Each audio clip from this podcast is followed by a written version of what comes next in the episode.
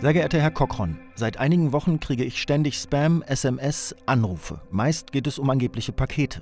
Die ganze Zeit war ich unsicher, wo das plötzlich herkommt. Aus den Medien erfahre ich nun, dass Anfang April Unbekannte im Internet Datensätze veröffentlicht haben. Die Daten von mehr als 530 Millionen Facebook-Nutzern. Auch meine waren dabei. Es klingt verrückt, aber ich bin stinksauer und will Facebook verklagen.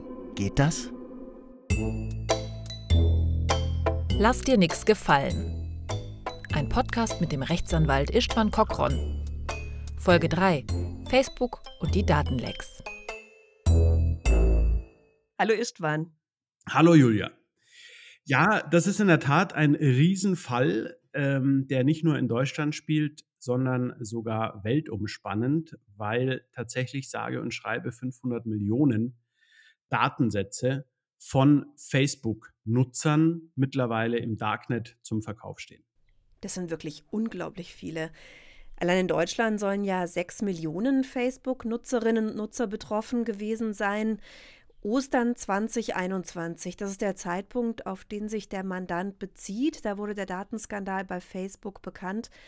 Heute heißt ja das Unternehmen von Mark Zuckerberg Meta. Und es gab 2018 und 2019 auch schon solche Datenskandale. Ja, die Daten sind äh, wohl zum Teil immer noch zugänglich und vor allem ist es ja so, sobald die einmal zugänglich waren, äh, kann sie natürlich grundsätzlich jeder runterladen und auf einer Festplatte abspeichern. Und es sind natürlich zum Teil auch höchst persönliche Daten. Also ich meine, Name, Vorname, damit kann man noch nicht so wahnsinnig viel anfangen. Aber wenn man dann noch die E-Mail-Adresse dazu hat und auch die Telefonnummer, in den meisten Fällen sind es sogar äh, Mobilfunknummern, dann kann man damit, wenn man kriminelle Absichten hat, schon sehr, sehr viel Unheil anrichten. Wir reden gleich noch drüber, was man mit den Daten eigentlich alles anstellen kann. Aber erstmal, werden die denn jetzt noch genutzt, diese Daten? Ja, die, äh, das kann man im Darknet auch relativ gut nachverfolgen. Die ähm, erfreuen sich auch großer Beliebtheit. Also ähm, am Anfang wurden da noch, ich glaube, jetzt 3000, 4000 Dollar verlangt für den kompletten Datensatz. Und mittlerweile bekommt man den äh, nahezu geschenkt, beziehungsweise auch außerhalb äh, des Darknets. Also wenn man sich so ein bisschen mit Computern und Internet auskennt, sind es keine vier Klicks, bis man auf diese Datensätze stößt. Also sie sind tatsächlich frei verfügbar. Und viele von den äh, gehackten Facebook-Nutzern wissen wahrscheinlich noch überhaupt nicht, dass ihre Daten frei im Netz verfügbar sind. Bevor wir gleich richtig einsteigen, würde mich jetzt erstmal kurz interessieren. Facebook ist ja so ein gigantischer Konzern, der hat einen Umsatz von 86 Milliarden Euro. Ich habe das nochmal nachgeschaut. Kann man gegen so einen Konzern einfach so klagen? Ja, auf jeden Fall. Also man kann grundsätzlich gegen jedes Unternehmen rechtlich vorgehen, egal wie groß es ist. Und äh, solange man ein Verbraucher ist in Deutschland, kann man auch gegen jedes Unternehmen von Deutschland aus vorgehen. Das heißt, man muss sich nicht darum kümmern, wo Facebook bzw. Meta seinen aktuellen Sitz hat.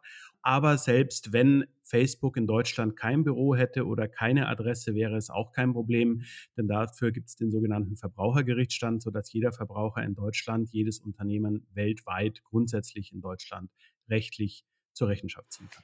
Aber was mich schon interessieren würde, wie ist es für dich als Anwalt? Also macht dir das ein bisschen Muffensausen oder ist es auch ein bisschen, naja, kritisch, sich eben gegen so ein riesiges Unternehmen zu wehren, was ja sicher auch sehr gute Anwälte hat? Das ist richtig, aber ähm, bei solchen Verfahren kommt es in der Regel weniger darauf an, wie gut der jeweilige einzelne Anwalt ist, sondern im Prinzip, was man für Rechtsgrundlagen findet. Jetzt ist es ja so, ihr kümmert euch in eurer Kanzlei, CLLB heißt ihr, mit Sitz in München und auch in Berlin. Ihr kümmert euch vor allem um Verbraucherthemen und das sind ja oft gar nicht so wahnsinnig große Summen, die da im, ja, im Spiel sind. Also jetzt gerade auch da bei Facebook. Wie macht ihr das? Also wie kriegt ihr das hin, dass sich das für euch trotzdem lohnt und dass ihr solche Mandantinnen und Mandanten auch vertreten könnt? Ja, das ist eine sehr gute und auch berechtigte Frage. Das läuft dann tatsächlich über die Masse. Also ähm, wenn man nur einen einzigen Facebook-Geschädigten hätte, dann wäre es in der Tat schwierig, ein solches Verfahren äh, zu führen, weil es, obwohl es rechtlich eindeutig geregelt ist, aus meiner Sicht, doch relativ viel Sachverhalt ist, den man zusammenstellen muss. Also wir arbeiten auch mit diversen IT-Forensikern zusammen, die für uns dann Gutachten erstellen, die sich die Sicherheitsstruktur bei Facebook anschauen, die im Darknet einfach auf die Datensätze zugreifen. Das ist ja sonst auch nicht so so trivial, zumindest am Anfang, wenn die Datensätze nur im Darknet sind. Mittlerweile sind sie auch im freien Internet verfügbar. Und äh, das erfordert schon jede Menge Vorarbeiten. Aber wenn die einmal gemacht ist, dann gehen wir im Prinzip erst auf den Markt und sagen, ja, wir können ihre Rechte durchsetzen. Und dann melden sich bei so einem großen Unternehmen wie Facebook beziehungsweise Meta doch sehr, sehr schnell, in der Regel auch sehr, sehr viele Menschen, so dass man dann auch diese Kraft des Schwarms, würde ich mal nennen, würde ich es mal nennen, tatsächlich nutzen kann, um auch gegen wirkliche Riesenunternehmen wie Meta vorzugehen. Was macht denn IT-Forensiker? Ein IT-Forensiker macht vieles. Ähm, zum Beispiel untersucht er Computer, wenn diese von Viren befallen sind, oder aber auch recherchiert im Darknet zu Datenleaks, Datenhacks, ähm, schreibt Gutachten dazu, welche Daten aktuell im Darknet verfügbar sind und analysiert im Prinzip alles, was im Internet und auch auf den persönlichen Rechnern der einzelnen Verbrauchern vorgeht. Hast du dir das mal zeigen lassen, wie der recherchiert? Äh, tatsächlich. Also wir hatten mehrere Web-Sessions ähm, mit, wir arbeiten da mit zwei Gutachtern zusammen und das ist hochinteressant und äh, ich fand vor allem tatsächlich erschreckend, dass es keine 60 Sekunden dauert, äh, bis man tiefst im Darknet ist. Und da gibt's jede Menge Plattformen, die ähnlich aufgebaut sind wie eBay, meist auch mit irgendeinem Bay im Namen. Ähm, sieht fast identisch aus wie das reguläre Internet, was wir alle kennen, nur dass es auf diesen Marktplätzen im Prinzip alles zu kaufen gibt, was illegal ist. Also das fängt bei Drogen an und ähm, geht über gefälschte Personalausweise, mittlerweile Impfpässe und dann eben auch Datensätze von diversen Unternehmen. Also es ist nicht nur Facebook betroffen, sondern es gibt äh, mittlerweile eine Vielzahl von Datenhacks, äh, die zum Teil ja dann auch immer den Weg in die Presse finden. Aber es gibt noch viel, viel mehr Datenhacks, von denen kaum einer Bescheid weiß, der nicht im Darknet unterwegs ist. Also da ist viel Vorarbeit zu leisten. Ihr macht also so eine Art Grundlagenrecherche bündelt dann die Klagen und wie viele Mandantinnen und Mandanten habt ihr denn jetzt im Fall von Facebook? Wir haben mehrere hundert äh, Geschädigte mittlerweile bei uns und es kommen tatsächlich jede Woche weitere hinzu. Es dauert dann aber dennoch ähm, erstaunlich lang, äh, bis die große Masse dann auch tatsächlich davon erfährt. Oftmals ist es so, dass die Leute erst dann hellhörig werden, wenn das Telefon klingelt und äh, jemand am anderen Ende der Leitung ist, der vorgibt, man hätte ihm doch seine Kontaktdaten gegeben, weil man Interesse hätte am Erwerb von Kryptowährungen zum Beispiel. Und äh, die Angerufenen dann in ihrem ganzen Leben noch nichts zu tun hatten mit Kryptowährungen und schon gar nicht ihre Telefonnummern in wildfremden Leuten geben. Und dann äh, merken die Leute, irgendwas stimmt nicht, schauen ins Internet und googeln und finden dann erst ähm, die Berichte darüber, dass es eben diesen riesigen Datenschutzvorfall gab bei Facebook.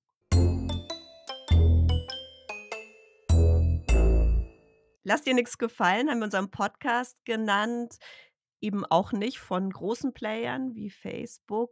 Ihr habt schon ganz viel Arbeit investiert, das haben wir jetzt schon erfahren. Lass uns doch jetzt noch mal genauer auf den Fall schauen, den du mitgebracht hast. Der Mandant hat ja ganz viel Spam bekommen, schreibt er. Das kriegen wir irgendwie alle. Woran merkt man denn dann, dass man gehackt wurde? Ähm, man merkt, dass man gehackt wurde in dem Facebook-Fall insbesondere daran, dass man nicht nur Spams per E-Mail bekommt, sondern dass man unter anderem Spams per SMS bekommt. Und es ist nicht nur eine SMS, sondern man bekommt einfach auch in der Regel sehr, sehr viele Anrufe von wildfremden Leuten, die eins meist gemeinsam haben, dass einem immer irgendetwas verkauft werden soll. Mhm. Wenn man von einem seriösen Unternehmen einen Werbeanruf bekommt, dann muss das Unternehmen auch immer nachweisen, dass man davor diesem Anruf zugestimmt hat. Das heißt, man merkt sofort, dass man einen Spam oder illegalen Werbeanruf bekommt, wenn man nachfragt, woher haben Sie denn meine Nummer und dann keine Auskunft. Okay, also das ist der erste Tipp. Man kann einfach erstmal nachfragen, woher haben Sie meine Nummer? Und wenn man keine Antwort bekommt, dann auflegen am besten, oder? Äh, richtig, direkt auflegen, äh, im Zweifel sogar noch einen Screenshot machen von der Telefonnummer. Dann kann man diese Nummer melden bei der Bundesnetzagentur. Das ist äh, kostenlos. Gibt es auch eine Internetseite, wo man solche Spam-Telefonnummern äh, melden kann bringt nur erfahrungsgemäß relativ wenig, weil die mit computergenerierten Nummern arbeiten. Das heißt, die haben eine Million Rufnummern zur Verfügung und wenn sie die eine melden und die dann gesperrt wird, dann benutzen sie die nächste. Gibt es noch eine weitere Möglichkeit rauszufinden, ob man jetzt unter diesen von Facebook gehackten, ja, Datenbesitzern dabei war? Ja, die gibt es mittlerweile. Es gibt äh, die Internetseite Have I Been Pawned? Das werden wir auf jeden Fall in die Show Notes stellen. Auf jeden Fall, ganz wichtig. Auf dieser Seite kann man ähm, sowohl prüfen lassen, ob die E-Mail-Adresse insgesamt von Hacks betroffen ist. Und seit dem Facebook-Hack, wo in erster Linie Mobilfunktelefonnummern gehackt worden sind, kann man mittlerweile auch seine Mobilfunknummer auf dieser Seite eingeben und dann prüft die, ob man in diesem Datensatz von über 500 Millionen Daten dabei ist. In erster Linie Telefonnummern sagst du, aber welche Daten waren dann noch dabei? Ist tatsächlich sehr unterschiedlich. Also wir haben, äh, wir haben Mandanten, bei denen wurde tatsächlich auch das Passwort mit gehackt, was natürlich ein noch üblerer Angriff ist, weil aufgrund, wenn man das Passwort hat, kann man natürlich auch das Internetprofil auf Facebook ändern, was sehr harmlos klingt, aber nicht mehr harmlos ist, wenn dann zum Beispiel illegale Inhalte hochgeladen werden. Also Fake News, Hate Posts oder alles andere, was man sich vorstellen kann. Solche Fälle haben wir auch äh, teilweise mit äh, übelsten Folgen für die Betroffenen. In einem Fall haben wir, da wurden äh, kinderpornografische Bilder hochgeladen auf den äh, Facebook-Account, woraufhin dann die Polizei am nächsten Tag vor der Tür stand äh, und eine Hausdurchsuchung machen wollte und der Betroffene wusste überhaupt nichts davon. Oh ähm, es ist, äh, wurde, damit sollte kein Handel getrieben werden, sondern es war im Prinzip einfach äh, rein, äh, um jemanden zu ärgern, um es mal äh, vorsichtig zu formulieren. Und äh, naja, und dann, wenn man einmal die Zugangsdaten hat, also äh, E-Mail und Passwort, kann man natürlich auch alle Kontakte anschreiben von diesem Facebook-Nutzer und so zum Beispiel auch wieder Viren verschicken und mit den Viren dann auf weitere Computer zugreifen. Dann hat man irgendwann auch die Bankdaten, äh, die zum Teil ja auch hinterlegt sind im Facebook-Konto. Also da sind die Schäden, die entstehen können und zum Teil auch entstanden sind tatsächlich bei unseren Mandanten tatsächlich erheblich. Und bei dem Mandanten, von dem du gerade erzählt hast, wo es um den Vorwurf von Kinderpornografie, Veröffentlichung geht, konntet ihr dann seine Unschuld nachweisen? Es ging zum Glück relativ schnell. Also man konnte nachweisen, äh, auch über die IP-Adressen, äh, dass der Zugriff nicht äh, von, von seinem Wohnort aus erfolgt ist, sondern in dem Fall tatsächlich aus Asien. Ähm, das ging dann relativ schnell. Aber nichtsdestotrotz äh, ist der Schaden immer noch nicht eingegrenzt, weil wir bis heute nicht wissen, äh, welche Daten weiter abgegriffen wurden und wohin weitergegeben worden sind. Also äh, man, man kann ja nicht die ganze Welt überwachen. Und äh, das ist tatsächlich dann auch Gegenstand des Rechtsstreits äh, gegenüber Facebook, wo ähm, wir für den Mandanten argumentieren, Facebook hat die Sicherheitsanforderungen nicht eingehalten und hätte sozusagen diesen Hack oder diesen Zugriff verhindern können, wenn es die äh, technischen Maßnahmen ergriffen hätte, die heutzutage Stand der Technik sind. Mhm. Das möchte ich nachher auch noch genau wissen. Erstmal noch, wie werden die Daten denn geklaut? Ähm, da es verschiedene Wege. Also bei äh, Facebook war es als allererstes ein, ein sogenannter Scraping-Angriff. Also äh, Facebook hat alle Daten, auf die man zugreifen kann, wenn man selbst Facebook-Mitglied ist, ähm, automatisiert mit Bots über Kontaktanfragen etc. abgegriffen und die dann systematisch zusammengefasst. Dann wurden einfach äh, auch Angriffe gefahren, ähm, darüber, dass man einfach zu jeder E-Mail-Adresse die Passwörter ausgetestet hat, um zu schauen, welche Passwörter passen einfach. Sowas funktioniert auch nur, wenn die Anforderungen an die Passwörter zu schwach sind. Mhm. Also wenn äh, zum Beispiel bei Facebook ist es so, da reicht ein Passwort mit acht Zeichen und es ist aber nicht vorgegeben, dass im Passwort noch ein Sonderzeichen äh, zum Beispiel vergeben sein muss, was aber nach den äh, Richtlinien ähm, der IT-Aufsicht in Deutschland vorgegeben ist, damit ein Passwort auch tatsächlich sicher ist. Mhm. Ein bisschen führt uns auch zu der Frage, welche Verantwortung eigentlich die Userinnen und User selbst haben. Also, wenn man zum Beispiel überall dasselbe Passwort verwendet, ist man da nicht auch ein bisschen selbst schuld? Ähm, das ist tatsächlich äh, die Eigenverantwortung kann man gar nicht äh, wichtig genug nehmen. Äh, da hast du absolut recht. Also, wenn man, ähm, A, äh, sehr einfache Passwörter nimmt, wie 1, 2, 3, 4, 5 und das auf allen Internetseiten, dann ist die Wahrscheinlichkeit natürlich hoch, dass man gehackt wird. Die Frage ist nur, ob diese großen Dienstanbieter, die ja nichts anderes machen, als von unseren Daten zu leben, nicht auch verpflichtet sind, gewisse Passwortstandards festzulegen. Also äh, man sieht es ja zum Beispiel äh, ganz gut auch bei Kryptobörsen, ähm, die meiner Meinung nach so mittlerweile das das bestgesichertste Login-System von allen haben, also auch deutlich besser als bei Banken. Bei Banken kennst du es ja auch, wenn du eine Überweisung machst, reicht es nicht, dass du eingibst äh, Julia at äh, deiner E-Mail-Adresse und dann 1, 2, 3, 4, 5, sondern dann kommt immer noch eine zusätzliche Sicherheitsabfrage in Form einer TAN oder eines Fototans oder whatever.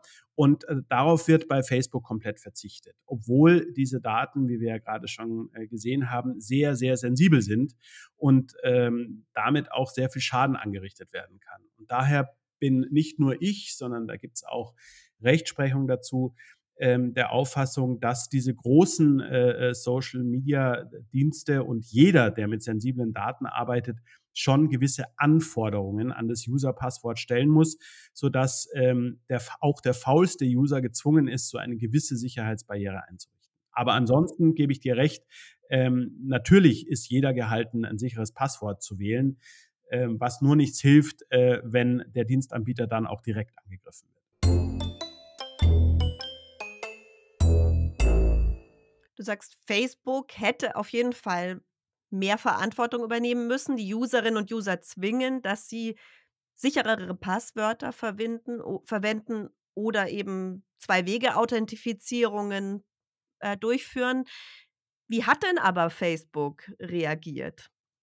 Facebook hat äh, tatsächlich ähm, reagiert und hat gesagt, äh, sie weist äh, sämtliche, es weist sämtliche Ansprüche zurück, weil ähm, die Passwörter wahrscheinlich auf andere Weise gestohlen worden sind, aber nicht bei Facebook, sondern über Social Engineering. Das heißt, man bekommt eine E-Mail und äh, wird über diesen E-Mail-Kontakt ähm, gelockt und äh, sich auf irgendeiner Seite einzuloggen. Die ist dann eine Fake-Seite. Dort gibt man dann sein E-Mail und sein Passwort ein. Ähm, die Frage ist nur, wie wahrscheinlich ist es, dass es bei 530 Millionen Nutzern von Facebook genauso gelaufen ist. Also die Wahrscheinlichkeit ist sehr gering. Facebook sagt, äh, äh, jeder User ist äh, für die Sicherheit selbst verantwortlich, vergisst aber dabei, ähm, dass Facebook eben die Passwortanforderungen so gering gesetzt hat, dass es für Hacker ein leichtes war, offensichtlich diese Daten abzugreifen.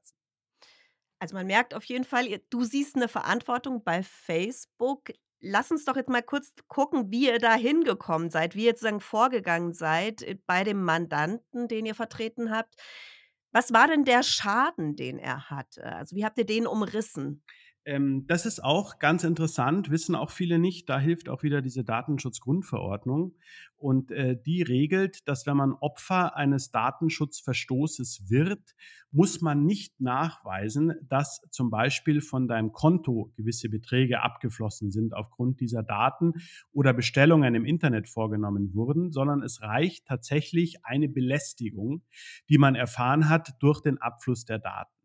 Und diese Belästigung hat auch bis heute keine Mindestschwelle. Also sprich, es gibt keine keine, keine Mindestbelästigung, die erreicht sein muss, damit man einen Schadenersatz geltend machen kann. Also ein Anruf reicht schon. Wenn ich belä mich belästigt fühle, kann ich sagen, so, ich habe Ihnen meine Daten nicht gegeben, ich fühle mich jetzt belästigt. Absolut. Und sogar die Sorge reicht. Also wenn man Kenntnis davon hat, dass die Daten im Netz sind, reicht es, dass man sich Sorgen macht, was mit diesen Daten passiert.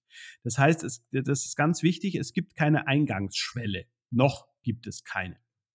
Und äh, von daher kann man natürlich jeden materiellen Schaden, also sprich, wenn das Konto gehackt wurde, dann kann man diesen Schaden geltend machen, aber man kann auch hier wieder den immateriellen Schaden geltend machen, also eine Art Schmerzensgeld für die Sorge, die man hat, weil die Daten jetzt in den Händen von Kriminellen sind, was man ganz einfach nachweisen kann, dadurch, dass man dem Richter den Auszug aus dem Darknet zeigt oder den Richter mit dem IT-Sachverständigen zusammen vorführt, wie man ins Darknet geht und dass dort die Daten von dir oder von irgendjemand anders aufrufbar sind. Was wolltet ihr denn erreichen mit dieser Klage jetzt, speziell in diesem Fall?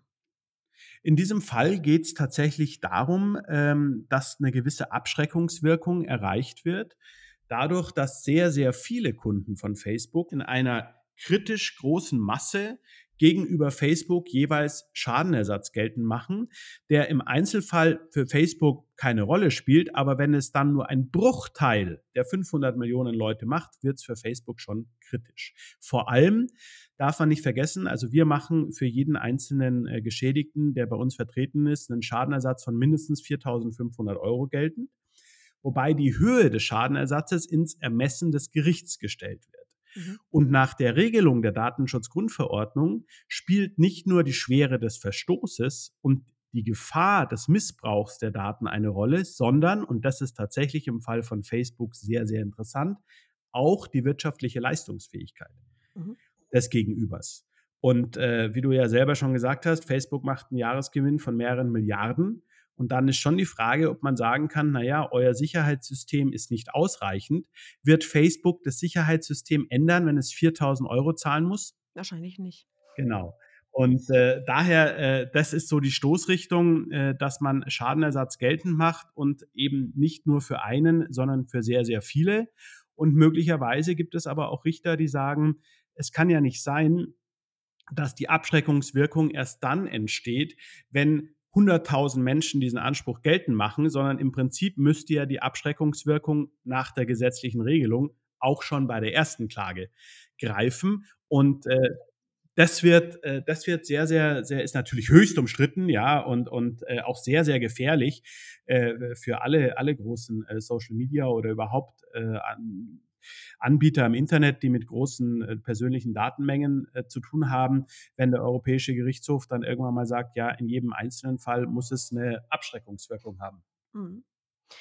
Man kann aber sagen, wenn man sich jetzt zu so einer Klage entschließt, dann macht man einerseits was Politisches und andererseits kann es natürlich auch echt noch sein, dass man dann ja einfach eine Schadenersatzzahlung bekommt, die auch ja doch nicht ganz gering ist. Absolut, ja. Und das ist auch ein Fall, der tatsächlich von den Rechtsschutzversicherungen gedeckt wird, in nahezu 100 Prozent der Fälle. Und viele, viele Deutsche, die ein Facebook-Konto haben, haben auch eine Rechtsschutzversicherung und haben damit null Kostenrisiko. Also sie können ihrer Wut auch in gewisser Weise dadurch Luft machen, dass man äh, sich nicht so alleine fühlt und auch nicht allein gelassen fühlt gegen diese äh, Milliardenkonzerne ähm, denen wir ja täglich zu tun haben in unserem Leben. Von daher habe ich schon den Eindruck, äh, dass es für viele Kläger auch so eine gewisse Genugtuungsfunktion erfüllt, wenn man dieses Verfahren führt.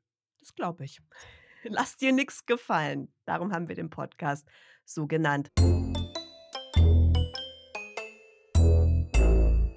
Die Datenschutzgrundverordnung ist die Grundlage, aufgrund derer ihr da klagt. Kannst du uns das noch ein bisschen ausführen? Also, was genau ist eure Argumentation? Also, die Argumentation ist ähm, äh, zunächst, ähm, dass der Grundsatz Security by Design verletzt wurde. Also, das ist das, was ich vorher meinte, dass die Anforderungen an die Passwortstärke nicht ausreichen insbesondere auch keine Zwei-Faktor-Authentifizierung eingeführt ist bei Facebook, um solche leichten Angriffe auf E-Mail und Passwörter zu verhindern. Zum anderen hätte Facebook äh, verhindern müssen, technisch, das fällt auch wieder unter Security by Design, dass sogenannte Scraping-Angriffe geführt werden, also sprich Bots automatisiert alle, äh, alle verfügbaren Daten abgreifen und in eine Liste zusammenfassen. Und aufgrund dessen sagt die Datenschutzgrundverordnung, wenn man einen solchen Security by Design Fehler hat in seinen Anmelde Prozeduren und es dann zu einem Schaden kommt, dann gibt es einen Schadenersatzanspruch für jeden, der von diesem Hack oder von diesem Fehler betroffen ist. Und worauf bezieht ihr euch da genau? Ja, also äh, die, die tatsächliche Anspruchsgrundlage, um die es dann äh, am Ende des Tages gehen wird, ist der Artikel 82 der Datenschutzgrundverordnung. Wir haben ja auch eine Rubrik in diesem Podcast, das Glossar, da erklärst du juristische Begriffe. Das wäre doch jetzt eigentlich ein ganz guter Moment dafür. Kannst du uns den Artikel 82 der Datenschutzgrundverordnung erklären? Was steht denn da drin? Der Artikel 82 sagt, wer durch einen Datenschutzverstoß in seinen Rechten verletzt wird, kann Schadenersatz fordern. Und äh, das Besondere an dieser Norm, und das macht sie nahezu einzigartig im deutschen Recht bis heute, ist, dass man keinen konkreten Schaden in Form von Abfluss von Geld oder Vermögenswerten oder der Verletzung der Gesundheit oder des Körpers geltend machen muss, sondern dass man tatsächlich auch dann Schadenersatz verlangen kann, wenn man Ängste und Sorgen entwickelt hat. Und äh, das ist tatsächlich neu und einzigartig und zeigt auch, welchen Stellenwert äh, der Datenschutz in der Europäischen Union mittlerweile bekommen hat. Vielen Dank. Gerne.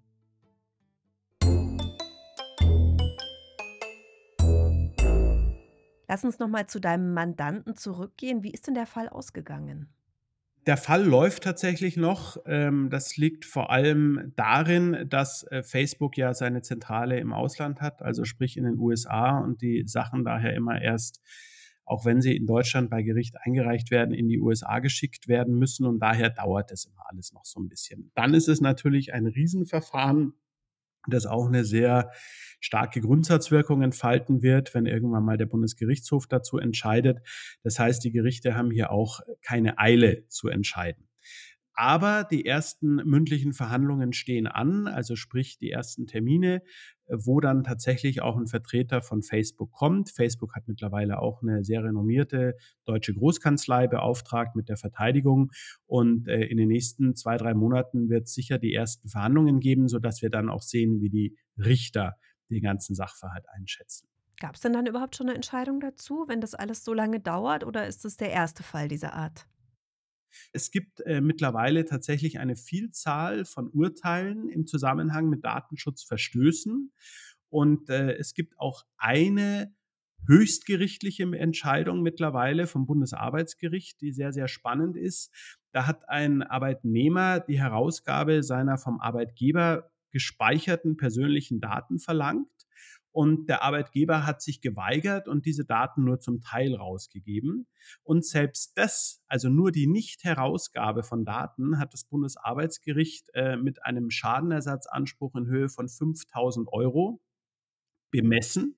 Und da ist aber nichts passiert. Also da wurden keine Daten in irgendwelchen Internetforen hochgeladen, verkauft oder irgendwelche kriminellen Machenschaften damit angestellt. Da sieht man schon, äh, in welche Richtung die Rechtsprechung geht. Und zwar in die, dass Datenschutz schon sehr, sehr ernst zu nehmen ist. Wie kann man jetzt ganz konkret vorgehen, wenn man feststellt, also eingenommen, man findet raus, die eigenen Daten wurden gehackt. Was kann man tun? Ähm, also man kann verschiedene Dinge tun. Also zum einen, äh, man sollte sich erstmal natürlich nicht verrückt machen, aber wie man immer sagt, dann halt auf jeden Fall das Passwort, das man bei Facebook benutzt hat, sofort ändern und natürlich auch, falls man es auf anderen Seiten genutzt hat, das gleiche Passwort, dieses natürlich auch auf den anderen Seiten ändern. Dann ähm, kann man sich an einen Anwalt wenden. Wenn man eine Rechtsschutzversicherung hat, ähm, kann der Anwalt für einen dann eine sogenannte Deckungsanfrage stellen, also fragen, ob die Kosten für das Verfahren gegen Facebook von der Rechtsschutzversicherung übernommen wird, was in der Regel der Fall ist. Wenn man keine Rechtsschutzversicherung hat, äh, kann man sich auch an den Anwalt wenden. Bei uns zum Beispiel ist die Erstberatung immer kostenfrei, also da keine Berührungsängste haben, da entstehen keine Kosten und dann kann man individuell besprechen, äh, wie man am besten vorgeht. Gibt es denn irgendeinen Zweifel, weil du sagst, die Rechtsschutzversicherung muss das erstmal prüfen? Nein, also äh, wir haben in, in 100 Prozent der Fälle, wo die Mandanten eine Rechtsschutzversicherung haben, auch eine sogenannte Deckungszusage bekommen. Aber der formale Weg ist eben bei einer Versicherung, dass man immer erst eine Anfrage stellt. Das kostet den Mandanten auch nichts. Also es ist auch nicht so, dass er sagt, na ja, wenn ich dann da anrufe und dann schreibt der Anwalt an die Rechtsschutzversicherung, dann muss ich danach 100 Euro zahlen. Nein, so ist es nicht, sondern das ist alles äh, kostenfrei. Das heißt, man kann das alles einfach mal vom Anwalt anschauen lassen. Und dann kommt es tatsächlich auf den Einzelfall an. Also wurde nur ähm, die Handynummer sozusagen abgegriffen, hat man SMS-Spam bekommen, wurden tatsächlich die Internetprofile übernommen, wurde auf die Internetprofile zugegriffen, wurden die geändert und je nachdem, wie massiv dieser äh, Vorsch Verstoß beziehungsweise Eingriff ist. Je nachdem äh, richtet sich auch die Höhe des geltend gemachten Schadenersatzanspruchs. Gibt es irgendwas, was man mitbringen sollte, was man dokumentiert haben sollte, um für euch die Sache auch leichter zu machen? Grundsätzlich brauchen wir tatsächlich nahezu nichts, ähm, weil die Tatsache, dass die Datensätze betroffen sind von dem jeweiligen Nutzer. Das kann man sehr schnell selber schauen über die Have I Been Porn Seite. Manchmal machen wir das auch zusammen mit dem Mandanten. Was ideal ist natürlich, wenn man äh, Screenshots hat von den Telefonnummern, von denen man aus angerufen wurde, weil wir mittlerweile auch Datensätze haben über diese Spam-Nummern, die zum Teil tatsächlich auch häufiger verwendet werden. Und wenn das Facebook-Profil tatsächlich komplett übernommen worden ist, dann helfen natürlich Screenshots, die so früh wie möglich gefertigt werden sollten.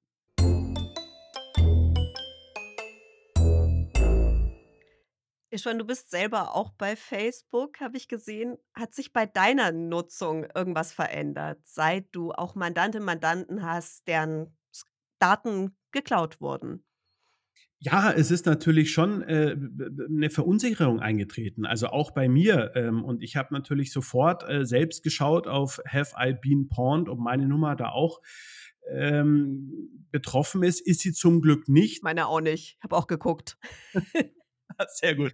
Aber wir haben tatsächlich mehrere Mitarbeiter und auch im Freundeskreis äh, ähm, Menschen, die, die betroffen sind. Und ja, also man, man kann nicht viel machen. Also ich bin ein relativ passiver Facebook-Nutzer. Aber natürlich nutze ich es auch, weil, weil es viele Informationen bereithält, die ja auch sehr spannend sein können.